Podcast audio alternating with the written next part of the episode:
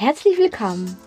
In Deutschland schon vom Kind an, im Kindergarten, werden wir dazu erzogen, dass wir uns klar ausdrücken sollen. Wir hören, komm auf den Punkt, bleib bei der Sache, drück dich klar aus. Wir wollen, dass die Sachen schnell laufen und deswegen nehmen wir den kürzesten, effizientesten Weg und sagen einfach das, was wir meinen. Das ist für uns hier das Natürlichste der Welt und als Tugend gesehen, dass wir einfach ehrlich sind. In vielen anderen Ländern der Welt ist es viel wichtiger, höflich zu sein und gar nicht so direkt sofort sagen, was wir wirklich wollen. Welcome. Witamy. Witajcie. Добро пожаловать. Welcome. Sveiki atvykę. 欢迎 Tere tulemast. Deutschland und andere Länder mit Anna Lasonczek. Der erste und einzige Podcast in Deutschland, Österreich und der Schweiz, der sich mit interkultureller Kommunikation beschäftigt, spannende Impulse über fremde Länder liefert, entfernte Kulturen näher bringt und erfolgreiche Menschen mit internationaler Erfahrung interviewt.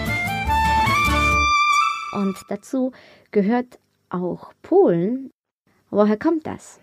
Aus der Geschichte wiederum. Polen ist für 123 Jahre aus der Landkarte verschwunden und hat wieder die Unabhängigkeit in 1918 gewonnen. In diesen 123 Jahren, als Polen als Land auf der Weltkarte nicht existierte, haben natürlich Menschen trotzdem weiterhin polnische Kultur beibehalten wollen und wollten Polnisch sprechen und deren polnische Sitten und das Polentum an deren Kinder weitergeben und einfach das Polnische weiter zelebrieren. Das war aber nicht möglich und nicht erlaubt und teilweise lebensgefährlich.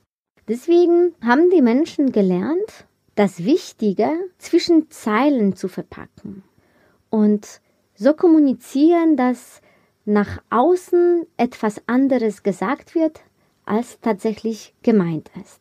Und deswegen sind die Polen auch meist darin, zwischen den Zeilen zu lesen. Zum Beispiel, wenn wir im Geschäftsleben fragen, hm, äh, schaffen Sie das bis Ende des Monats mir das und das zu liefern? Sagen wir, es geht um ein Projekt oder eine Dienstleistung, eine Ware, es ist egal. Und der Pole sagt, ja, wir werden unser Bestes tun. Ja, der Deutsche meint, für den ein Jahr ist ein Jahr. In Polen ist dieser Zusatz, wir werden unser Bestes tun, an sich schon ein Hinweis dafür, dass es schwierig sein kann. Damit aber der Pole sein Gesicht nicht verliert, will er einfach nicht so zugeben, dass er das nicht schafft, sondern sagt, hm, es könnte schwierig sein, aber wir, wir gucken, was sich machen lässt.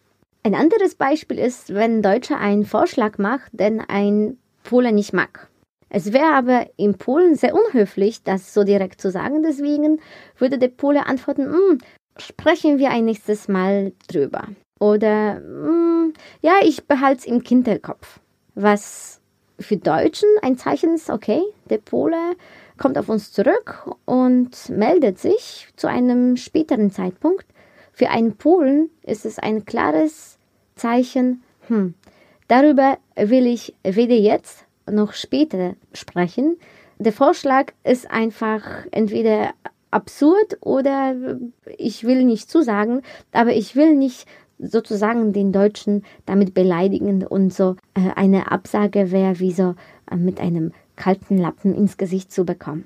Ähnlich ist es, wenn wir Feedback geben. In Deutschland Feedback heißt es Kritik, das heißt, wir fangen sofort damit an, was nicht gut gelaufen ist. Da würde der Pole wieder Gesicht verlieren und in Polen würden wir das eher, wenn wir eine negative Nachricht rüberbringen wollen, in so Watte packen. Zum Beispiel können wir viele Sachen loben und etwas auslassen und die feine Ohren eines Polen würden heraushören, dass wir gerade das eine ausgelassen haben. Und für ihn wäre klar, dass das der Punkt ist, was kritisch war. Im privaten Leben haben wir auch in Deutschland eine Situation, wo wir teilweise anhand dessen, wie jemand etwas sagt, entziffern, was wirklich gemeint ist. Stellt euch vor, euer Partner oder Partnerin fragt gemütlich am Freitagabend, Schatz, wollen wir am Wochenende ins Kino gehen?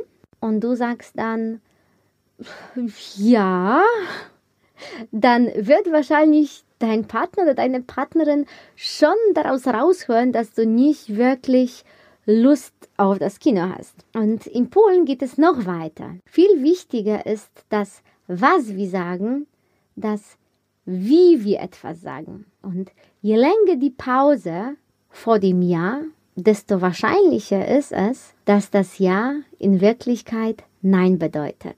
Und in der nächsten Folge erfährst du mehr über die Einstellung zu Regeln, Systemen und die Nationalhelden Polens.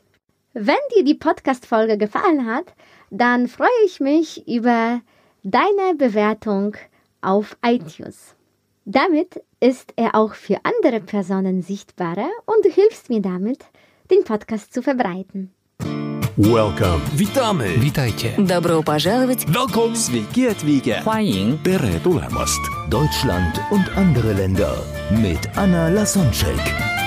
Der erste und einzige Podcast in Deutschland, Österreich und der Schweiz, der sich mit interkultureller Kommunikation beschäftigt, spannende Impulse über fremde Länder liefert, entfernte Kulturen näher bringt und erfolgreiche Menschen mit internationaler Erfahrung interviewt.